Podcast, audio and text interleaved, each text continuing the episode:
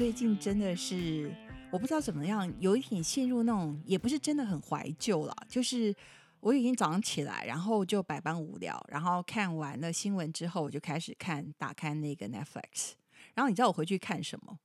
我回去看那个《齐天大圣东游记之月光宝盒》，嗯。就是那个周星驰的那个，嗯，因为那个是我应该是在纽约的时候看录影带的，所以我其实哦没有看过这么大，就是现在的电视比较大嘛。而且我那时候也是看粤语版，然后这次我也是又重新听粤语版，又看粤语版，哦然后是繁中的翻译，我真的还是笑的跟什么一样。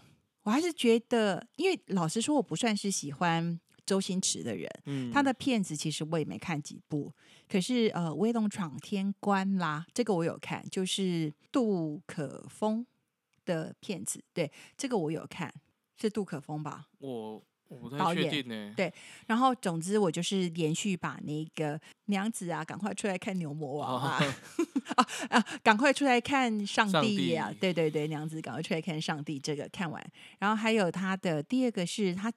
因为翻译很多，第二个是《仙女奇缘》，就是啊讲那个讲朱茵演那个灯芯仙子，演玉玉皇大帝灯芯仙子的那一出。因为你没有看啊，因为我没有看，他总之就是也是喜欢那个孙悟空，然后可啊是就是、所以也是同一个系列的，对他就是那可能是翻译不一样的关系。翻译不一样，对，以前叫《西游有记》，现在叫《东游记》，然后也有叫那个什么齐天大圣。嗯，什么之东游记之什还有什么月光宝盒、蜘蜘蛛精还是蜘蛛精那个，对对对，就是对，就是你说，嗯就是你后面刚刚后面说的那一个是吗？我忘记了。不是蜘蛛精是那个蓝洁瑛演的，然后白骨精是莫文蔚，然后朱茵是演什么哦灯芯仙子，哦，我他演记错了。一人分饰两角，嗯演青霞跟紫霞。对对，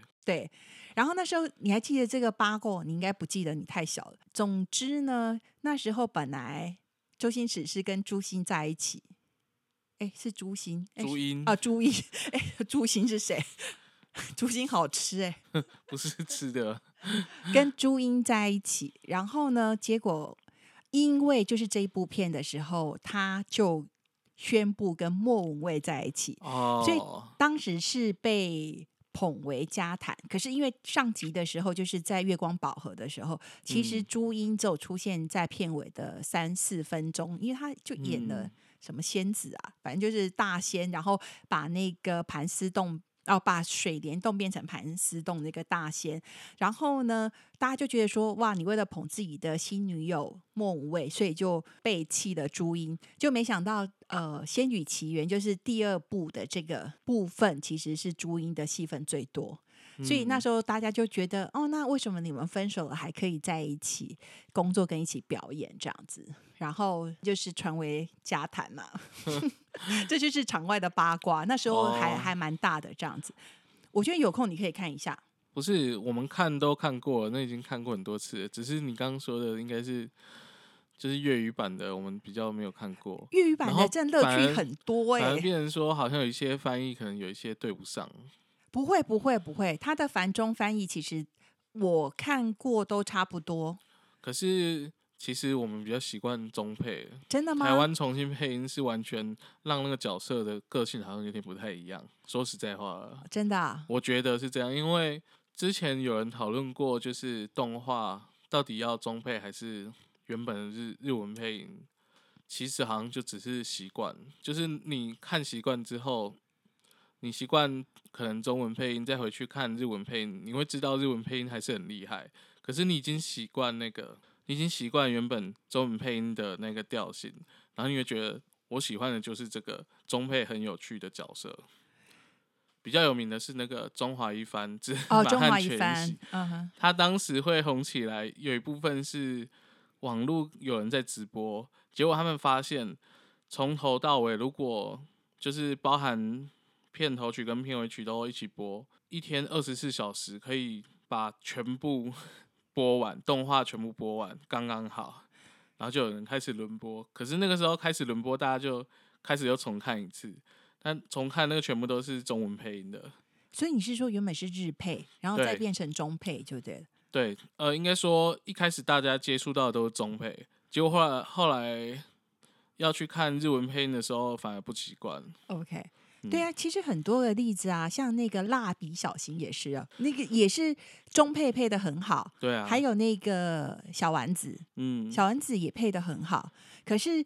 日配的，我觉得就是原因还是有它的魅力在，因为其实嗯我觉得这环境不一样，市场也不太一样。嗯因为像日本的声优，它其实是很受到尊敬的。比如说你的这一个片子，呃，这个动漫是哪一个声优来配，其实是大家会去跟那个声优会有可能会因为声优去看那个片子。哦，对啊，对然后，可是我的意思是说，在台湾这边，他这个中配其实也创造出很多很不错的作品跟角色嗯啦。只是说我们没有特别说，你不会知道小丸子是谁配的，你也不会特别，他们也不会特别去强调说，呵呵呵小新是谁配的，很像，对不对？还蛮像的。我我我我的意思是这样子，你呢？你是以你自己喜欢中配还是日配？其实我两个都喜欢呢，可是像刚中华一番那个，我现在在看有一个新的中华一番，那它重置之后，它就是只有日文配音。目前在网络上可以看到就是日文日文配音对、啊，那就会觉得完全是不一样的作品的感觉。啊，它本来就不一样，但是会有点一小小的希望说，如果是中文配音，说不定会比较多人来看。但是其实不一定就强调一定要中文配音了。你最近忙什么？最近因为接下来活动会比较多了，所以都是工作上活动要去准备，事前准备。大港回来了吗？我也没买到票，就大港开唱有一些活动，接下来四五月还有好像是跟另外一个馆舍有就是合作的活动这样子，馆舍因为我忘记什么馆，哦，你是说馆是场馆的馆？对，嗯就不不知道哪一个单位，我忘记了。OK，我刚刚看了一下电影馆发的那个呃新的乐讯，满满的，满满的，对，就代表你有晚上。你的生活也会变得相当的精彩。哦，我们之后录音可能会排排的比较紧凑。好的，没问题。哎然后还有那个，你四月份不是也有其他的行程，北上的行程？对啊，去体检。我另外开了一个小小的节目，嗯哼，但是是否玩的那个游戏的你是说 podcast 对 or YouTube or podcast。OK？对对对，嗯你要不要宣传一下不用，因为它是玩游戏的，里面都是游戏内容，？OK，而且是主要是给已经开始玩的人在听的啦。大概就弄这些吧。嗯哼，好，你看，我就说吧，要问什么？问了你是听不懂。不要这样子歧视我们没有玩游戏，毕竟我 有跟着看游戏啊所以。我才跟你说，那个是有玩的人才听得懂的。那你最近玩什么？这就玩，我要等，我要等《魔物猎人那个我喜欢的 YouTuber 有玩《魔物猎人》哎》，哦，所以我觉得还蛮有趣的。最近才开才会开放，应该是今天或明天。对，因为我看那时候我看直播的时候，我们上的时候已经 bug 蛮多的，哦，那不是 bug 吧？就是他之前的试玩版的时候，试玩版那没什么嗯 bug 啊。有啊有卡、欸，我们看的时候都有一点卡，你是说画面卡吗？对，画面卡、我比较多遇到的是网络的问题。网络啊嗯，这就是玩家玩家玩的其实很顺了，，OK，、啊直播可能是台湾网络品质或是别的原因，，OK，不是没有资源，是串流平台的问题。所以我看有一些频道，它就直播到一半就卡住了。嗯嗯，但是游戏上会不会卡？我目前好像没有看到这个东西。，OK，然后有玩的人都是就说这个游戏太好了，对啊。那我们上片呃，我们上这一集的时候，那个游戏应该已经正式上了，对对就是可以购买，已经早就可以买了，它已经预先可以买，只是能不能开始连线跟大家一起玩这样子？哇，游戏的世界怎么这么浩瀚无垠因为之前这种游戏有些它会偷跑，偷跑的意思是就是偷偷因为你不可能贩售当天才把东西拿到店家开始卖嘛，所以他一定会先到货，然后先到货，有哦。些店家就想说，我跟你很熟，然后这个游戏你真的很想玩，但我知道你很想玩，可是有一个就是规则，有些可能代理商或是游戏公司会要求说禁止偷跑，因为你偷跑的话就会先爆雷嘛，是。对啊，大概就是这个概念。所以，假如说我真的就是拿到游戏，然后直接就是插进去玩，然后直接开始直播，你可能就会被 ban 台。就是如果是在正式发售日的前几天，那个你如果偷跑的话，可能会被 ban 台，或是会被就是要求提供那个情报，说是哪一家你在哪里买的，他为什么偷跑，为什么然后那一家规则？对对以后就不能再贩他可能售就不能的贩售这一个游戏公司的游戏等等之类的这。其实就有点像开箱的概念嘛，就是很多人为什么在 iPhone 正式上市之前，为什么可以拿得到 iPhone？嗯，其实有有一点类似，点这意思，对，就是有点那个意思。对。嗯可 iPhone 这种本来就是一种行销策略，可是我觉得游戏其实是应该是需要游戏是有点像电影，如果被对爆雷，因为你对本来很想玩的某一款游戏，然后突然有人在前三天或前两天，他说他全破，然后把剧情全部拿出来，对，就会降低你想要玩的欲望。有搞不好连什么攻略也都全部都做好了，对所以他游戏公司才会禁止事先的偷跑。嗯，我觉得这是有道理。嗯，嗯哼，所以就算有人提早拿到，他们也可能不能直播，但是我们上这一节之后应该可以看到。可以看到。对啊嗯 OK，所以要一下子就讲到我这个，我这个是有点严肃啦，也没有严肃啦。我就是最近就是把上次我跟你介绍的那本书《人生嗯副本》看嗯完了，是那个布莱克克劳奇，就 Black Crunch，呃，这个作家写的。他是一个，我觉得是呃，就是中生代，我觉得算是新生代啦，也没有很很不是很年轻，就四十岁左右的那个一个美国作家。然后他写的这东西是呃讲了量子力学的原理。然后我那时候跟我朋友讨论这件事情的时候，他说：“你该不会想要把它放在你的 podcast 上头？”我说：“其实我很想要介绍这个。”他说：“你是想要把听众全部赶走？你要讲量子力学？”我说：“我没有那么厉害啦，只是说像呃，它是类似于科幻小说。那他是讲说一个人的人生，讲你在今天你觉得好像好平常的一天，可是突然遭受巨变的时候，而是你的人生整个被夺走，而且就好像是本来是你自己这个人在过生活，可是你当你变成了自己的副本的时候，该怎么办？那这个有点平行宇宙的的概念。那当然，在这个呃过程里头，这个作家他其实是有用量子力学的各种方式去解释这个平行宇宙的概念。那我觉得蛮有趣的，它不是那么的难啃，可是它科幻的部分是充满了幻想跟空间的。然后它的文体，我觉得很适合当成是怎么讲？假如我们不要谈论以影像来看这本书的话，我不知道你看小说或是看文字的时候会不会有画面？你你是那种看的文字会有想象画面的人吗？嗯，我不太确定呢，可能有一点点。我是我，因为其实小说里面它还是会有一些插图嘛，它就会帮助你做想象。小说怎么会有插图？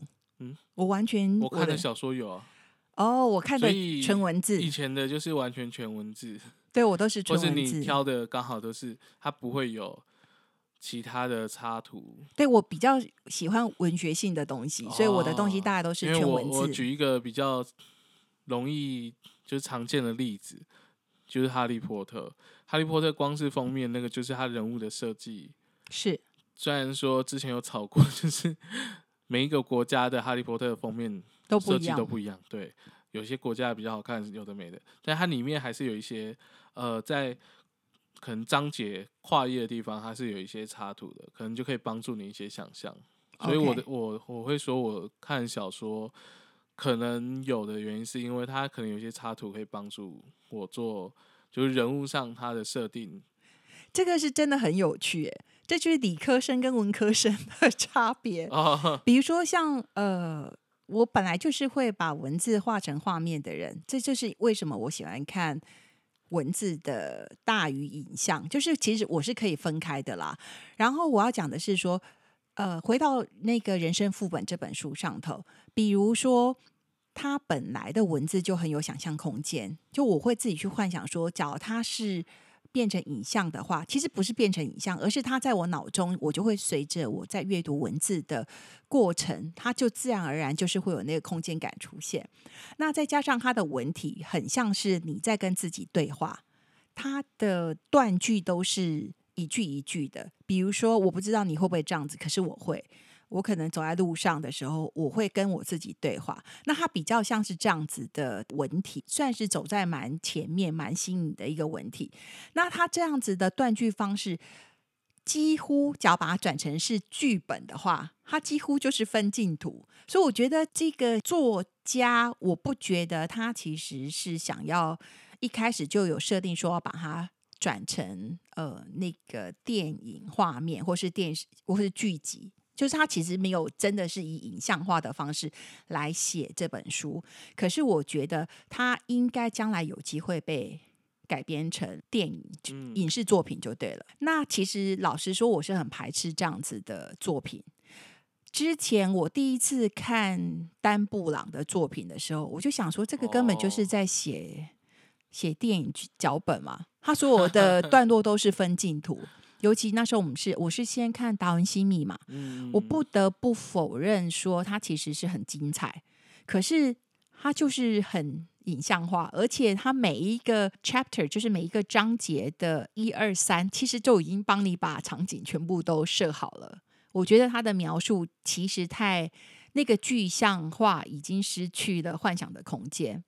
那比较有趣的是，呃，既然讲到那个达文西密码，我就讲一下说罗浮宫的事情好了。好，那像我之前常常就是我说我 OK，我常常在欧洲出差的时候，然后尤其因为我的客人是法国人嘛，我常常就是都会在礼拜五、礼拜六的时候，可能就到了巴黎，所以我最常去的就是罗浮宫。我几乎每次去，我都会去罗浮宫走一走，然后或者是去那个庞毕度中心。这是哪里啊？庞毕度中心就是一个比较现代的，就是 modern art，就是现代艺术的艺术中心。可是罗浮宫你就知道，它有典藏的，就对它就是比较古典式的。比如说，当然它也有一些现代的东西啦。可是我们所知道的蒙娜丽莎的微笑，那些很很好、很比较世界知名的古典作品，都是收藏在罗浮宫，都是它的馆藏。这样，那我要讲的是，你有看那个？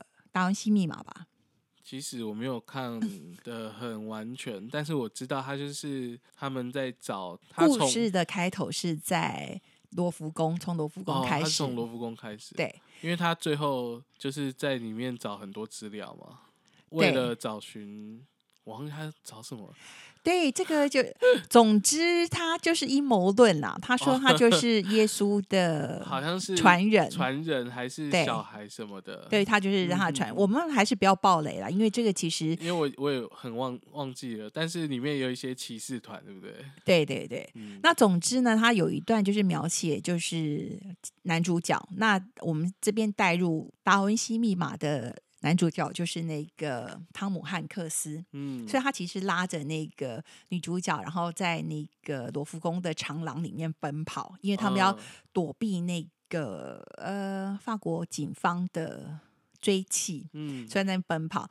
那我我不是说我就是在罗浮，我每次一定都会找机会去罗浮宫。那我去的时候，通常都是那一天都是开放，部分开放啊，免费进场的时候。我有几次艳遇都是在罗浮宫，然后呢，我自己有一个经验，是因为其实那时候的我听得懂一点点法文啊，没有像现在有学正式学法文。可是总之有一次，就是有一个貌似那个艺术家的人跟我搭讪。然后呢？刚开始的时候，我一直以为我我我们其实是在贩卖那个纪念品的时候，其实那时候因为我跟我的同事好像约了半个钟头之后要在某一个地方见面，在罗浮宫的某一个地方见面。那我还记得那时候在我们可以去的展览，就是在纪念品专卖店这边其实是奈良美智。他那时候其实已经从日本，然后已经先红到巴黎去了，然后他才从巴黎再打回来整个亚洲这样子。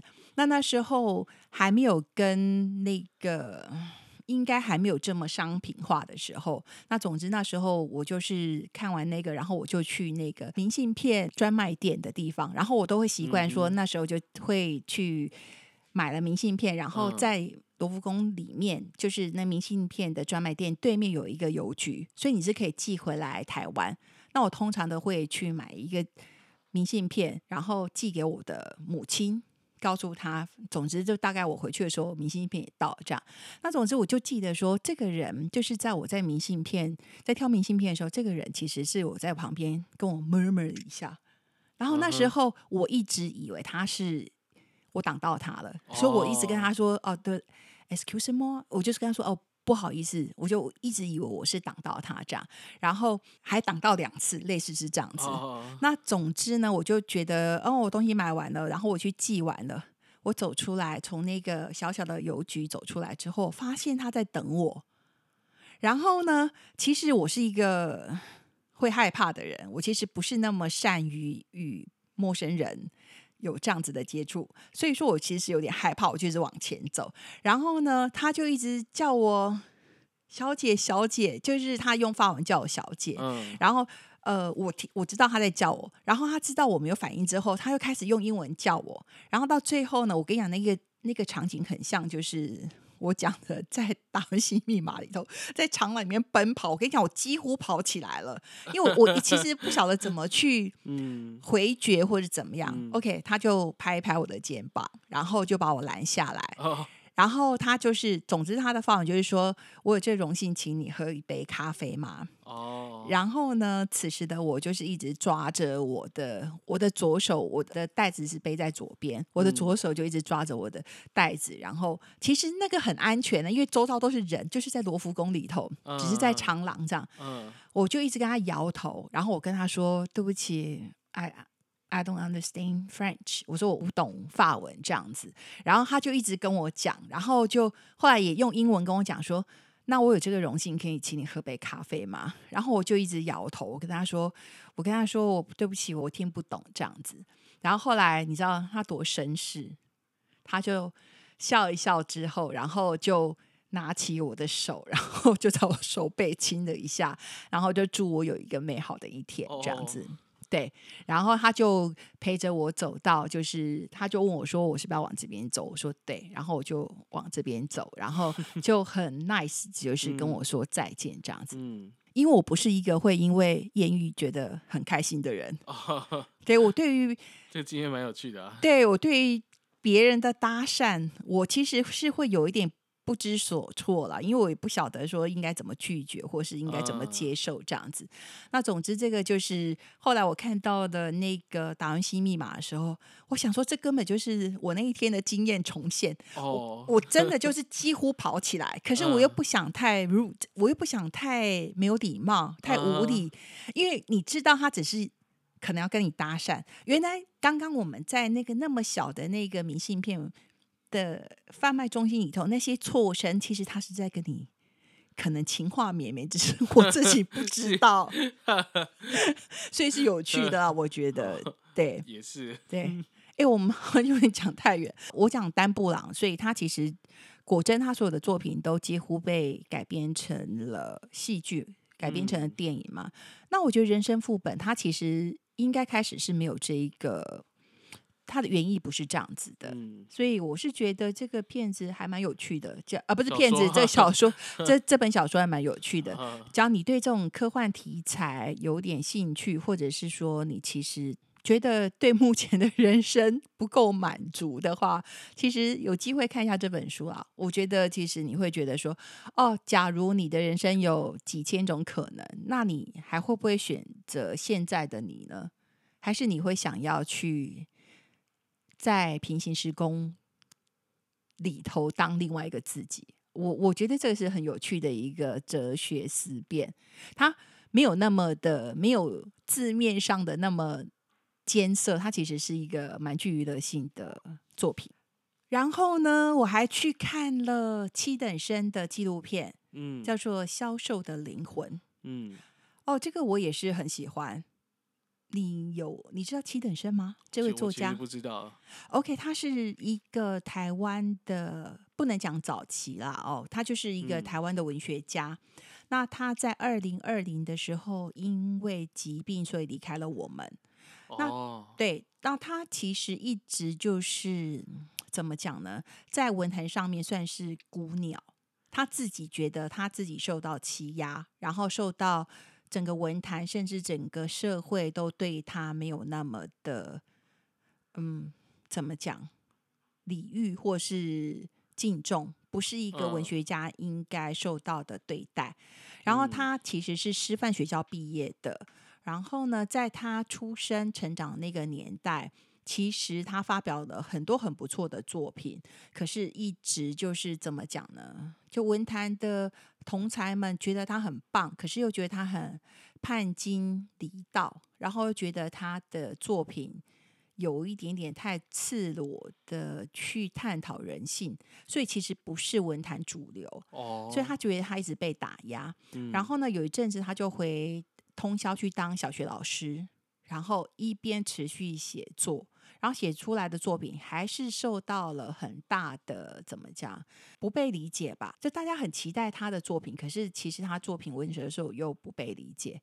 那我我先我们先不要讲《销售的灵魂》这个纪录片好了，我讲一下，说我跟七等生在以前有一点点小小的连结，就是那时候我还在京城混的时候，嗯然后呢，那时候呃的有一个认识的建筑师，他因为很喜欢七等生，所以呢，他就一直很想要拍七等生的纪录片，就找了我们这群年轻小伙子，然后就说想要去做这样子的一件事情。嗯好了，我我也是，就是觉得很有趣啊，所以我们就去拍吧。虽然到后来王都没有挂名，可是我觉得是哦蛮有趣的啦。嗯，那呃，我记得我的在这个纪录片的贡献就是我去当嗯田野调查的那一个人，所以我是拿着那个麦克风跟摄影机去站在那个台大的门口，然后我们去访问就是路过的学生或是路人，然后去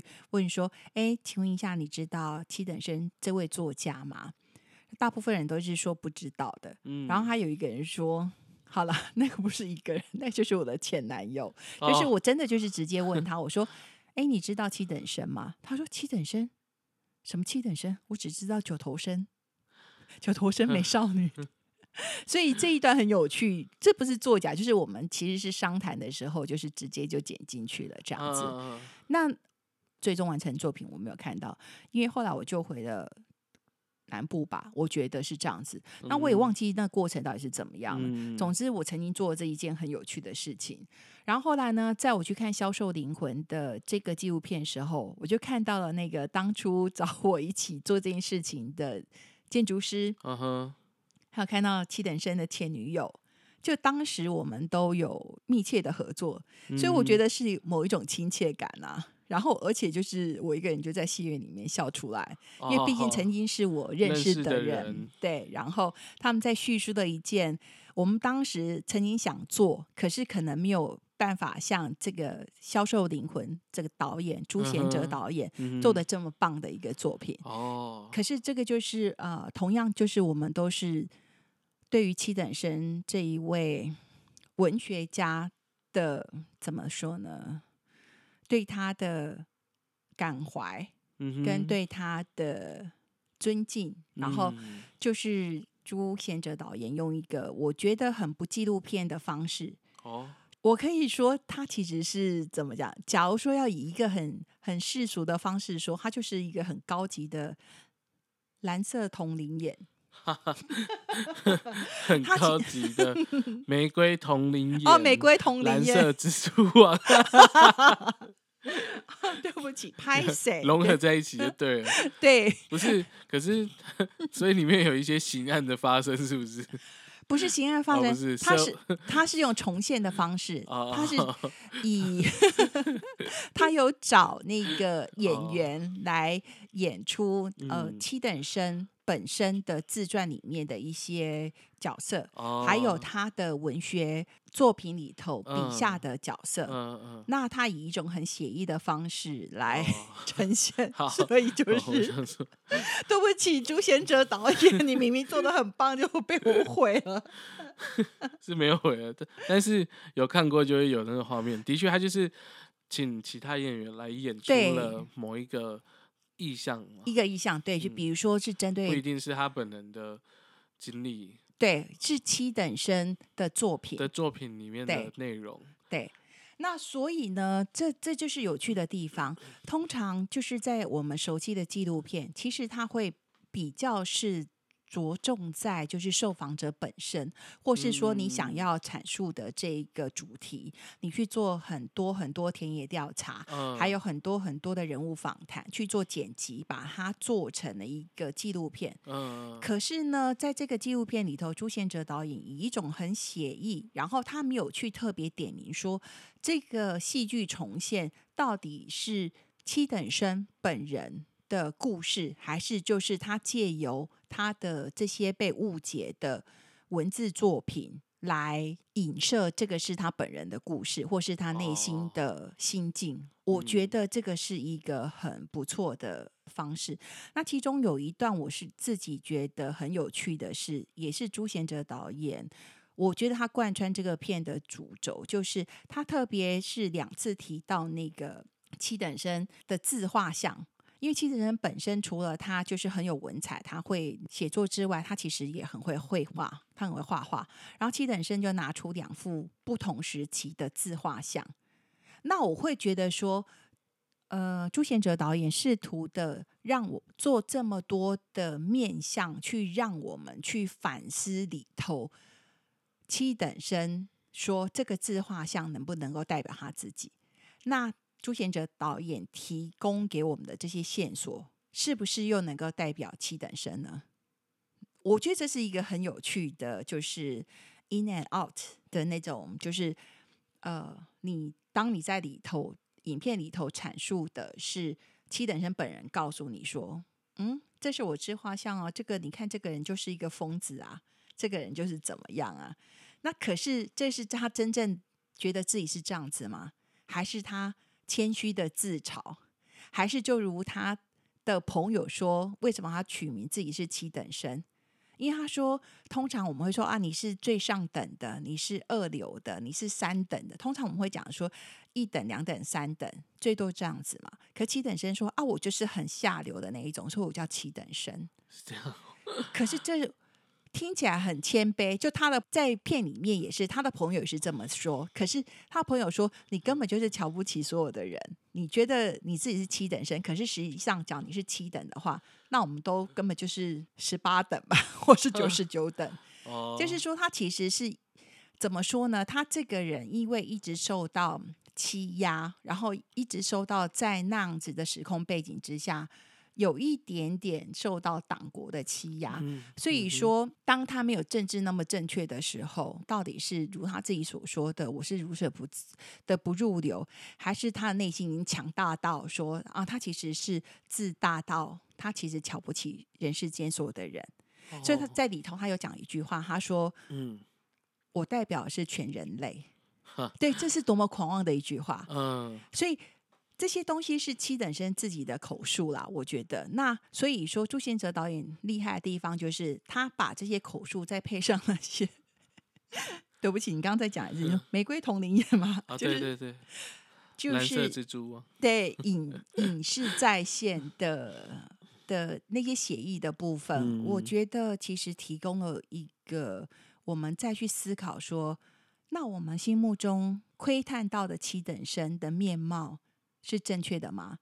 那我们可以把今天在这个销售的灵魂的这些面相组合起来，它就是七等生吗？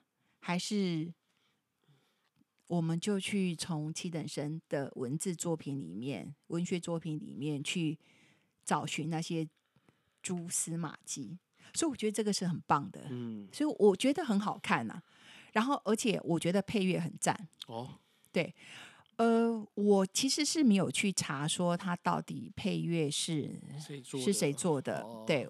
可是我嗯觉得配乐很赞，他有让我有一种那种 sketch，这怎么怎么讲，素描的感觉。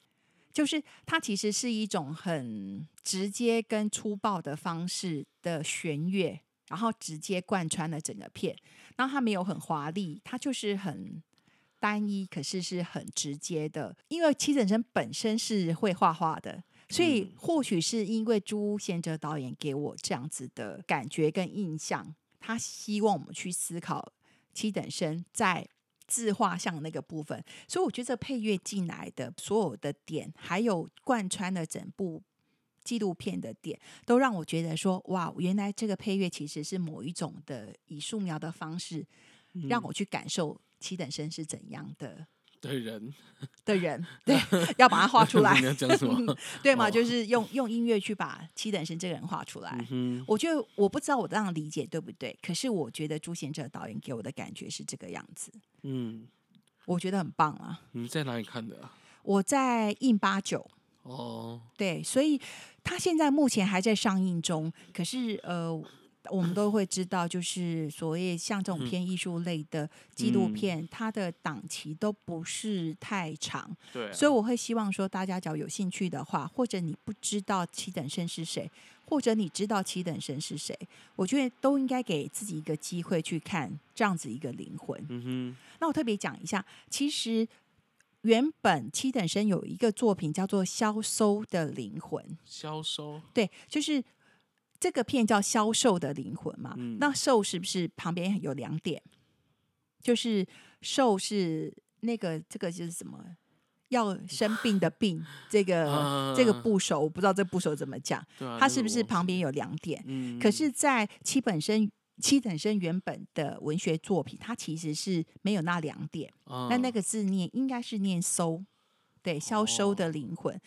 那我觉得朱贤哲导演很棒的是，的确，我们这个片子让我们看到的是一个在生命的后期的七等生的这个部分，的确他消瘦的身影，哦，真的跟我那时候在在天龙国要拍他的那个样子很不一样了。哦是，对，所以我会觉得《销售的灵魂》其实我很有感嘛，对，嗯所以它其实是跟七等生原本作品《销售的灵魂》其实有相会呼应的。我觉得他他的意图是这样子，嗯对可能有些人会误会说，呃，朱贤哲导演是不是忘七等生有《销售灵魂》这样子一个作品？其实不是、欸，我觉得其实对我们看到了，其实在晚年的七等生就是一个消瘦的灵魂。嗯对可是这个灵魂虽然消瘦，可是还是很丰饶。我觉得哦他的一生还是很丰饶，对，嗯所以我我很喜欢呐。我希望大家有机会给他一个，给他一个机会去看看，我觉啊得很棒。对那我要打广告，好，你说四月也有电影馆也有播，太棒了，因为月讯出来了，对我在粉丝专业上面我一看，哇，四月好忙哦，好棒啊！又有阿莫多瓦的片了，哦一样也是经典修复。经典修复，所以你也可以跟我讲一下这次上什么，我还没有去看呢、对，月讯哎、我忘记完整的片名了，昨天才灌片哎、哦，一个是跟什么窗边的玫瑰，哦，窗边的玫瑰另外一部我忘记名字了。，OK，嗯两部吗？有，我现在灌了两部，但是详细应该可以去看月讯到底有什么，因为月讯出来你就可以看，什么时候有空可以去电影馆看了。好，对阿莫多瓦应该我只有一部或两部没有看过而已吧，所以只要想要继续聊还是可以啊。嗯哼，尤其哎，我们聊阿莫多瓦那个收听率很高诶，有点有一点点让我惊吓，对，所以或许可以接下来有机会的话，对。嗯，可是还是先去看《销售的灵魂》，我觉得很 棒，真的。哦嗯，它其实就是没有那么的想象中的纪录片。其实它的片名我一开始想说这是又是外片的嘛，结果哎、是中文的。是 是，所以哦，很棒啊。那嗯其实七等生在我还没有就是要接触他，在我是说在天龙国那一段，我没有还没有要拍他之前，我就知道七等生这个人，因为我家有他的作品。哦，我家有一个，文艺妈妈，你还记得？嗯，对，就从小对我妈妈的书架上面有各式各样的那个作品嘛。那其实我是有看过七等生的作品，可是就看两页吧，那么小哪看得懂？哦，对他其实七等生的作品其实是带着某一种当代的萧条，有一点惆怅了。我觉得他其他的作品都带着某一种凄苦啦，我觉得很深嗯沉的。可是就是我们年轻的时候或是小孩子的时候，我可以有勇气看两页，应该很不错了。对，哦所以我其实是知道七等生的。嗯，大概是这样子。哎，我觉得我们七等生其实讲这样应该差不多，可是我嗯来不及讲我的正义联盟、哎、哦对，哎，我会不会跳痛，像是从文学跳到 英雄宇宙？对对，直接跳到英雄系列的电影，对，可是因为我们本来今天是有点想要聊一下正义联盟对，因为，它新的剪辑版的，对，就是所谓的那个 Zack Snyder 的版本，就是导演嗯的表版本。那我们就变下次再细聊这个部分。对，因为我看了四个小时零二 分，然我还后没看，对，所以对，我们就下礼拜再讲这个部分好了。好啊，那就我是卡拉嘛，我是 D，下次见。下次见，拜拜拜。因为我们开头没讲，